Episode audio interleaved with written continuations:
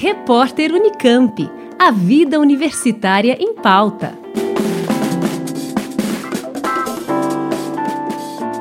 O Núcleo de Pesquisa e Conservação de Cervídeos da Unesp em Jaboticabal lançou o Guia Ilustrado dos Cervídeos Brasileiros.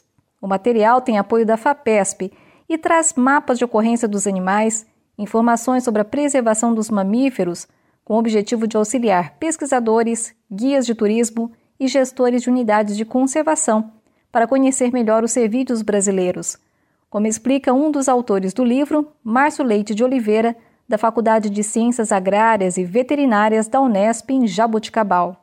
Esse é um guia que traz informações para a identificação das nove espécies de cervídeos que ocorrem no Brasil. Lembrando que cervídeos são os mamíferos ungulados com chifres verdadeiros. São estruturas ósseas expostas na parte superior dos crânios dos machos. Este guia foi concebido para servir tanto para o uso de técnicos e cientistas, mas também para o uso dos leigos e amantes da natureza.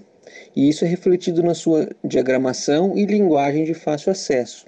Assim, foi disponibilizado para download sem custo algum, totalmente de graça. De acordo com o guia, existem atualmente 55 espécies de mamíferos.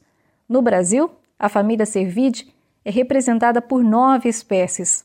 É importante a gente conhecer as espécies de cervídeos que ocorrem no Brasil e estudá-las, porque algumas delas são ameaçadas de extinção. Outras ainda estão em processo de elucidação da sua taxonomia, integrando boa parte da enorme diversidade brasileira que ainda é desconhecida de todos nós. Três das nove espécies de cervídeos que ocorrem no Brasil são consideradas ameaçadas de extinção.